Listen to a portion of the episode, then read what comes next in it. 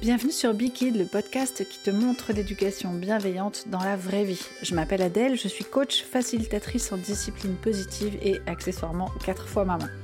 J'ai moi-même eu beaucoup de difficultés à passer d'une éducation plutôt traditionnelle à une éducation respectueuse, démocratique et efficace. Ma mission à travers ce podcast, c'est d'utiliser toute mon expertise pour te proposer des outils, des solutions concrètes à tes défis de parents au quotidien. Même si ça te paraît souvent difficile, voire parfois utopique, je te promets que tu n'as pas besoin ni de crier, ni de punir, ni de menacer, ni même de mettre à l'écart ton enfant, et ça, quel que soit son âge. Et chaque semaine, je te montre comment réussir ce tour de force sans renier tes valeurs, ni te faire des nœuds au cerveau. Pour moi, la vie de parent, ça doit être aussi et principalement du fun et des moments de partage. Alors si c'est ce que tu cherches, tu es au bon endroit.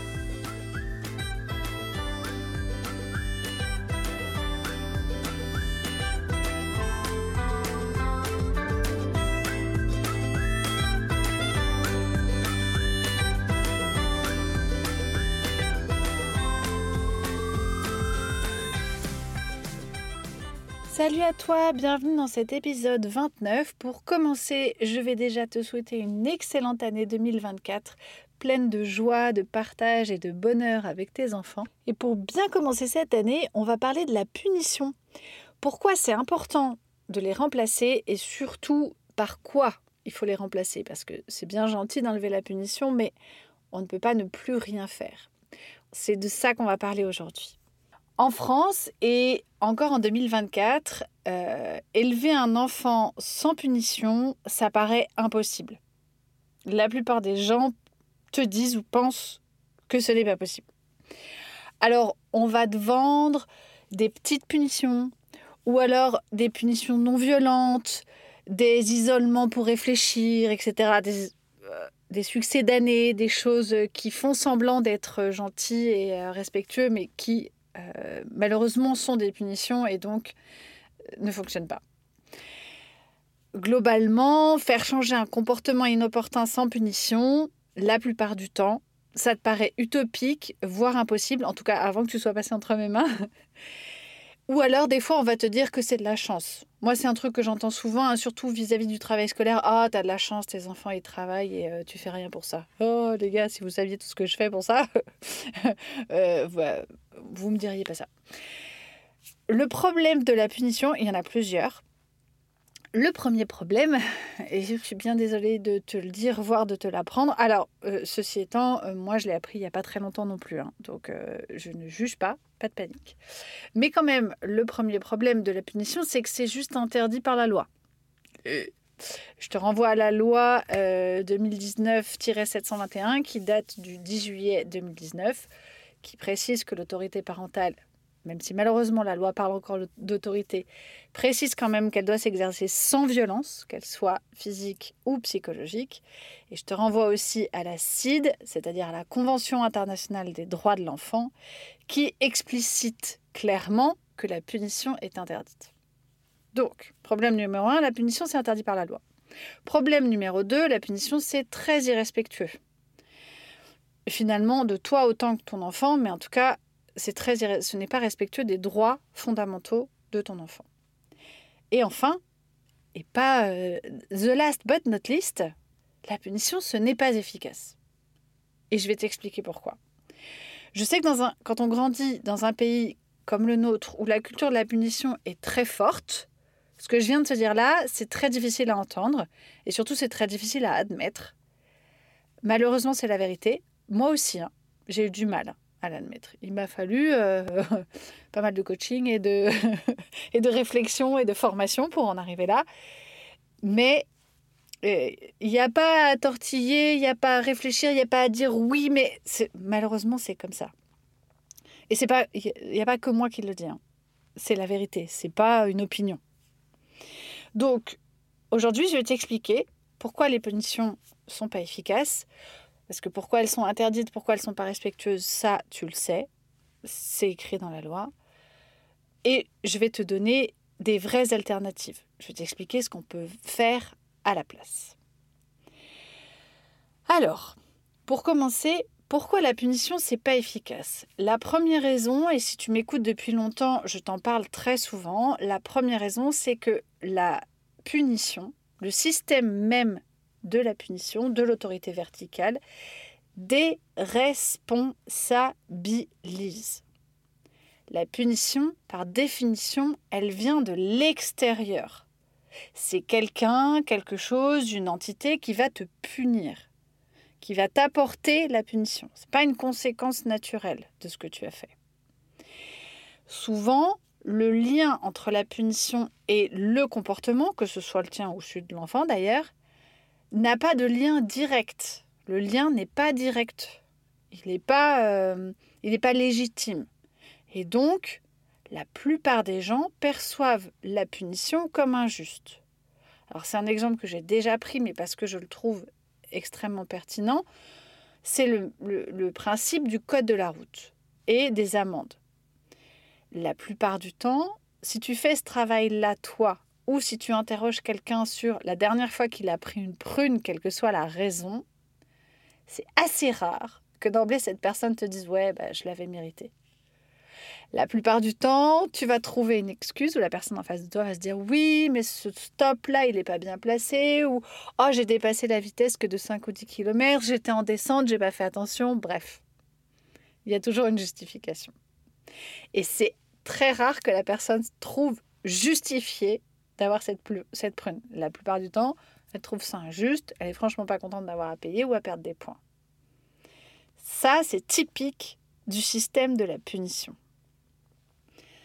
si je te, propose autre chose que la punition à la place, si par exemple, à chaque fois que tu te gares sur un trottoir, mais vraiment à chaque fois, quand tu descends de ta voiture, tu vois un handicapé, une maman avec une poussette, euh, que sais-je, gêné, obligé de passer par une autre rue, de faire un contour, ou au pire d'aller sur la route et de prendre des risques, parce que tu ne le laisses pas passer, ou tu ne la laisses pas passer, il y a de fortes chances que cette vision-là te fasse plus d'effet qu'une prune, même si elle est à 135 euros. Parce que tu vas voir les effets de ton comportement, et ça, ça va le faire changer. Alors qu'une punition, ça peut être efficace, aller quelques mois, d'un point de vue du code de la route, en tout cas, tu vas peut-être te tenir à carreau quelques mois et puis tu vas recommencer. Inévitablement, tout le monde fait ça. La punition déresponsabilise. Et ça, pour moi, c'est finalement le plus gênant. Parce que du coup, bah, comment on peut avoir une efficacité sur quelque chose qui ne donne pas de responsabilité à la personne qui est punie Pour moi, ça ne marche pas. Le deuxième gros inconvénient de la punition, c'est qu'elle ne propose pas autre chose. Que ce soit le bon comportement ou un meilleur comportement, la punition ne te propose rien. Quand tu te prends une prune parce que tu es mal garé, c'est pas écrit, ben, par exemple, vous avez un parking là, ou par exemple, vous avez des parkings relais, ou euh, prenez votre vélo, euh, on vous aide à acheter un nouveau vélo, etc. La punition, elle te dit clac, t'as mal agi. Terminé, fin de l'histoire. Tu sais pas ce que tu peux faire de mieux Comment faire autrement Typiquement, quand tu te gares sur un trottoir, en général, c'est que tu n'as pas de place, que tu n'as pas eu le temps, tu es un peu stressé. Et du coup, te payer une punition et en échange, euh, ne pas avoir mieux à faire, c'est hyper désagréable, ça t'encourage pas à faire autrement. Et enfin, la punition humilie, donne un sentiment d'échec, et ces deux choses-là principalement ne donnent pas envie, ni à toi et encore moins à un enfant qui a un cerveau immature, de progresser. Ça va éventuellement euh, casser ta confiance et ton estime de toi, mais ça va pas donner envie de faire mieux. Alors oui, tu peux obtenir un changement ou un arrêt du comportement euh, visé avec le but d'éviter la punition. Un enfant, à force, va essayer de changer son comportement pour éviter la punition. Ça, c'est possible. C'est pas systématique, hein, loin de là. Mais c'est possible. Le problème, c'est que c'est pas une bonne raison de changer de comportement pour éviter la punition. En l'occurrence, arrêter de se garer sur un trottoir pour éviter la prune, pour moi, c'est pas une bonne raison. Alors qu'arrêter de se garer sur un trottoir pour éviter de gêner les autres, ça, c'est une bonne raison. Et finalement, nous, en tant que parents, c'est ça qu'on veut. C'est qu'on veut que nos enfants internalisent et intègrent les règles parce qu'elles ont une bonne raison, une raison qui est morale, qui est éthique, qui est sociétale, qui sert à quelque chose. Et pas une raison qui va favoriser la triche ou la fuite, parce que la punition, clairement, ça favorise la triche et la fuite. Et ça, on le voit très bien sur le code de la route. Je veux dire, je pense que toi comme moi, tu as déjà vu un nombre incalculable de gens rouler à 150 sur l'autoroute et puis freiner devant les radars. Je pense que tout le monde l'a fait un jour ou l'autre. Bah ça, c'est un comportement typique de triche. C'est-à-dire que tant qu'on ne me voit pas, je peux faire ce que je veux. Par contre, dès qu'on me voit, oh là, je risque la prune, donc je vais rouler doucement. Sauf que ce qu'on voudrait, c'est que tout le monde roule à 130 parce que 150, c'est dangereux pour les autres. On s'en fout finalement des radars et du risque de prune. Tu peux aussi avoir un enfant qui, au départ, change son comportement pour éviter la punition, et puis qui comprenne par la suite, quand il est adulte, le besoin de changer son comportement. Et tu vas te retrouver, et peut-être que toi aussi tu l'as dit, des adultes qui te disent Ouais, bah maintenant je comprends pourquoi mes parents font ça, ont fait ça et finalement je le méritais. Ouais, pourquoi pas, mais sachant que il y a plus efficace, parce qu'il y a plus efficace. Est-ce que ce serait pas plus cool d'obtenir cette fameuse prise de conscience, cette fameuse intégration parfaite de la règle dès l'enfance? Pourquoi est-ce qu'on serait obligé d'attendre l'âge adulte pour enfin comprendre Ah, mais ouais, mais en fait, bah, mes parents, ils avaient raison, faut pas faire ça. Bah ouais, mais si tu peux le comprendre enfant, l'intégrer dès l'enfance, a priori, ce sera plus efficace pour la suite. Donc, la punition, c'est interdit, ça sert à rien. Et pour moi-même, c'est plutôt contre-productif ça va faire l'effet inverse de ce qu'on veut obtenir. La plupart du temps, on s'en rend pas compte, mais ça fait l'effet inverse. La plupart des parents ont des valeurs qui vont à l'encontre de la punition et ils s'en rendent pas compte. Donc maintenant qu'on a dit ça, c'est super, mais qu'est-ce qu'on fait à la place? La première chose à faire pour éviter d'avoir recours à la punition de façon intuitive, de façon instinctive et de ah, en gros, je sais pas trop quoi faire, donc je suis obligée finalement. La première chose à faire, c'est de changer ton regard sur les comportements inadaptés. Et c'est pas le plus facile. je vais pas te mentir, en coaching, c'est là-dessus que je bosse le plus. Parce qu'après, le reste, vous transmettre des outils, c'est facile. Le plus dur et le plus fascinant en termes de résultats, parce que quand tu changes ton regard sur le comportement de ton enfant, ça peut être comme ça. C'est-à-dire que tu passes d'un état de crise, moi je le vois sur, euh, sur le, le, coaching en WhatsApp que j'ai en one-to-one avec mes clients. Quand ils sont en pleine crise et qu'ils me disent Adèle, il se passe ça, il se passe ça, je pose deux, trois questions, je les fais switcher le regard sur le comportement de l'enfant, la crise s'apaise immédiatement. C'est quasiment magique. D'ailleurs, mes clients me le disent. C'est magique, Adèle. Non, c'est pas magique. C'est toi qui as changé ta vision. Et donc, c'est ça qui a fait que le comportement s'est amélioré. Mais c'est impressionnant de résultats. Mais par contre, c'est pas facile. Un enfant, un enfant qui se comporte mal le fait pour une raison. En général, dans 98% des cas, c'est un besoin derrière. Ça peut être un besoin physique, mais c'est pas le plus fréquent. Et les besoins physiques non exprimés comme tels, j'ai soif, j'ai faim, j'ai sommeil, euh, j'ai besoin d'un câlin, euh, j'ai mal, euh, c'est souvent chez les enfants qui sont très jeunes. Les enfants plus grands ont plus de facilité forcément à exprimer leurs besoins physiques. Donc celui-là, c'est le plus facile parce que ça va être, il y en a moins et que ça va être facile de, comment dire, de, tester tout le panel.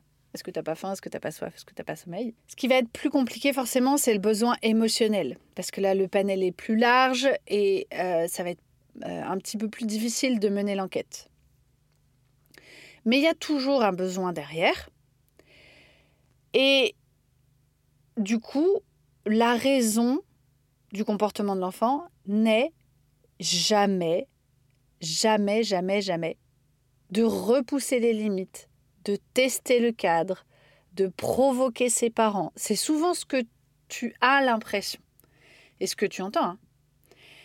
Euh, dans, dans, la plupart des cas, quand j'ai ça à gérer avec mes clients, quand je, je leur demande qu'est-ce que tu ressens, ben, je me sens provoquée, je me sens défiée.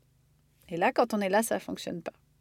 Parce que ce n'est jamais le cas. C'est pas peut-être, c'est pas certains enfants à fort caractère, ce n'est jamais. Vraiment, hein, il faut que tu enregistres ça. Et pour t'aider à switcher cette vision-là, je te propose une question qui est magique et que je pose au moins une fois par accompagnement, si ce n'est pas une fois par visio d'accompagnement. C'est qu'est-ce que ton enfant va obtenir d'agréable en faisant ça? Quand tu as un comportement qui n'est pas adapté. En général, ce que ton enfant obtient, surtout si tu es un peu dans l'autorité, dans, le vertical, c'est euh, une punition, des cris, euh, une crise, euh, une opposition avec son parent. Enfin, en général, il n'y a rien d'agréable là-dedans. Absolument rien. Donc, si, quand tu te poses cette question, qu'est-ce que mon enfant obtient d'agréable ou de positif en faisant ça? La réponse, c'est rien.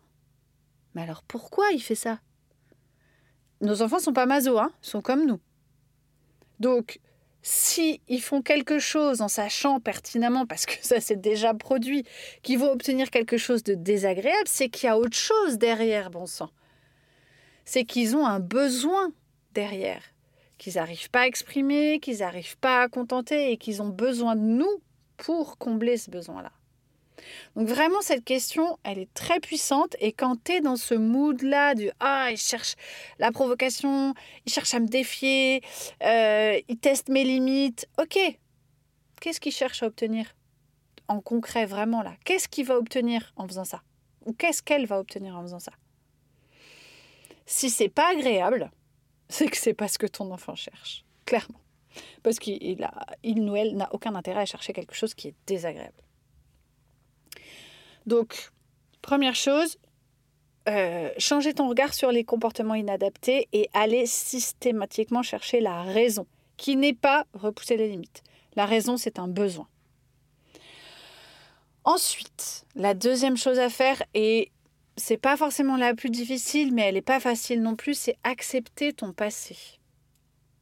Notre génération a souvent, voire très majoritairement, été punie, humiliée, voire frappée oui, la fessée, la claque, c'est un coup.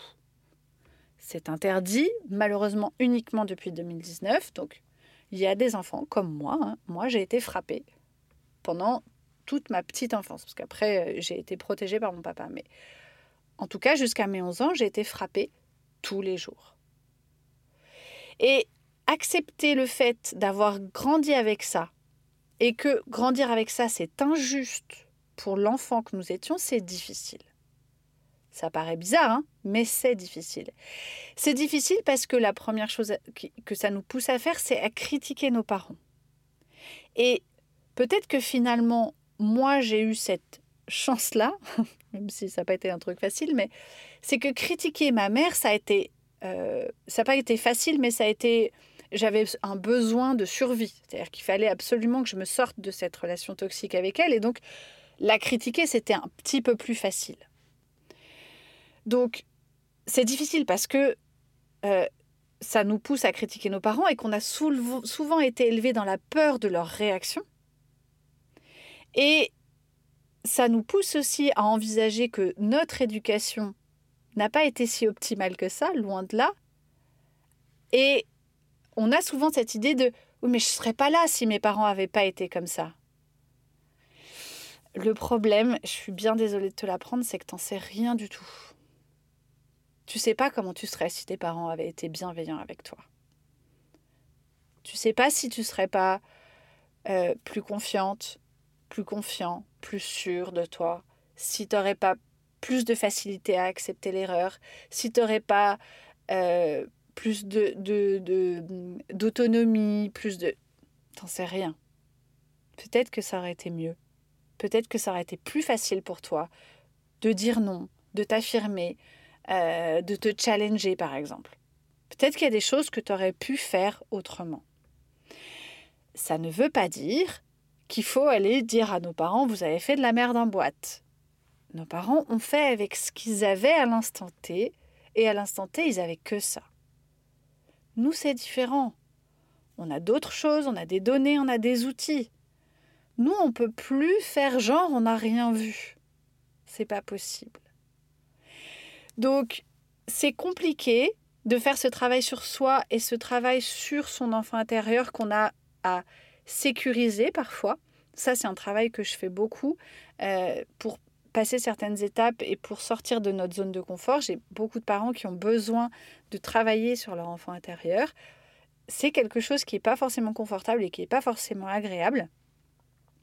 Mais si tu n'acceptes pas ton passé comme ça, comme étant quelque chose qui a existé, qui n'a pas été optimal, loin de là, qui a été injuste, qui a existé et que maintenant on va faire autrement. C'est tout. C'est, ça paraît simple, ça n'est pas tant que ça, mais en fait, il y a juste ça à faire, se dire bon bah ok, moi j'ai été élevée comme ça, je suis une très bonne personne, je ne sais pas comment j'aurais été si j'avais été élevée autrement. Ce qui est sûr, c'est que avec mes enfants, je peux faire autrement et surtout je dois faire autrement par respect pour les droits de nos enfants, on doit faire autrement. Et puis pour avoir une société possiblement meilleure, s'il vous plaît. Donc accepter ton passé. Et enfin, et finalement, ça, c'est le plus, c'est le plus fun, c'est le plus facile à faire. C'est avoir des outils, avoir des outils concrets, efficaces et respectueux. Des outils qui vont être adaptés à la situation, qui vont aussi être adaptés à tes valeurs et à tes besoins. Et enfin, des outils que tu maîtrises de façon à ce que leur utilisation devienne au final intuitive et réflexe. Euh, moi maintenant, quand j'interagis avec mes enfants, c'est après coup, quand je réfléchis, je me dis, ah oui, tiens, j'ai utilisé cet outil, cet outil, cet outil. Mais sur le moment, je m'en rends pas compte. Je le, je le vis pas en me disant, ah attends, je vais utiliser euh, les euh, quatre étapes de la coopération je fais de façon spontanée parce que c'est ancré maintenant, parce que j'ai beaucoup travaillé là-dessus. Et j'ai des réflexes. J'ai changé en fait mes réflexes avec ces outils. Et c'est ça que je t'apprends à faire aussi.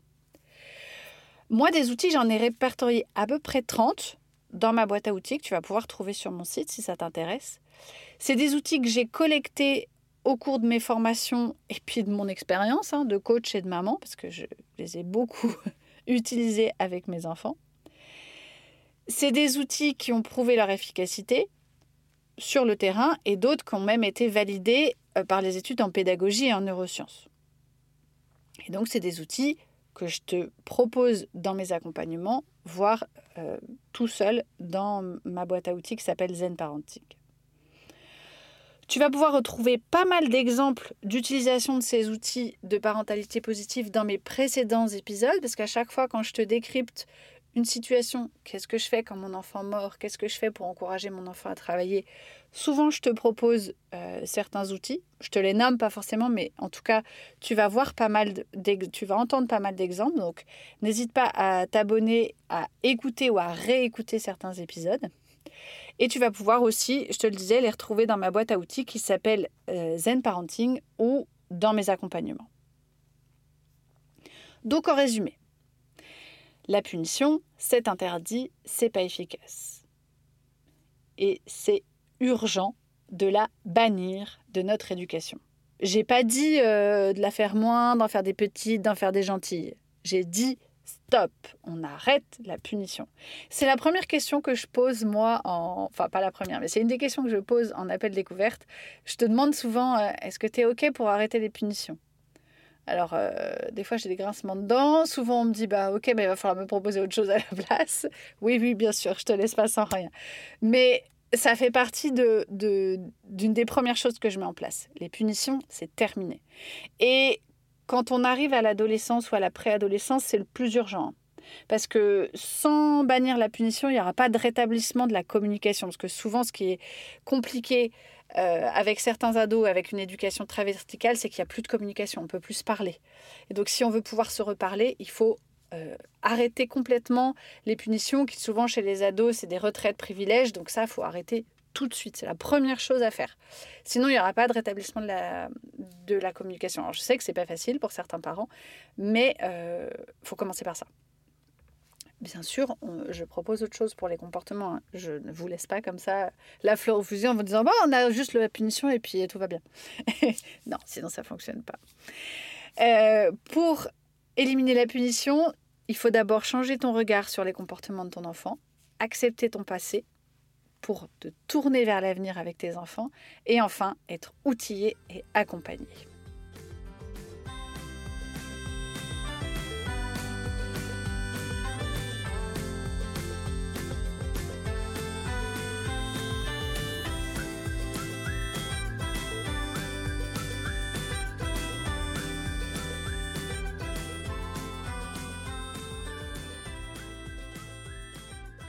Voilà, c'est tout pour aujourd'hui. Je te remercie de m'avoir écouté jusqu'au bout. Si tu souhaites que je t'accompagne, ce sera avec grand plaisir. Je te laisse toutes les infos dans les notes de l'épisode, mais tu peux aussi venir discuter avec moi et me poser des questions sur en DM via les réseaux sociaux. Je te dis à la semaine prochaine pour un nouvel épisode. D'ici là, prends bien soin de toi et de tes kids et à bien vite.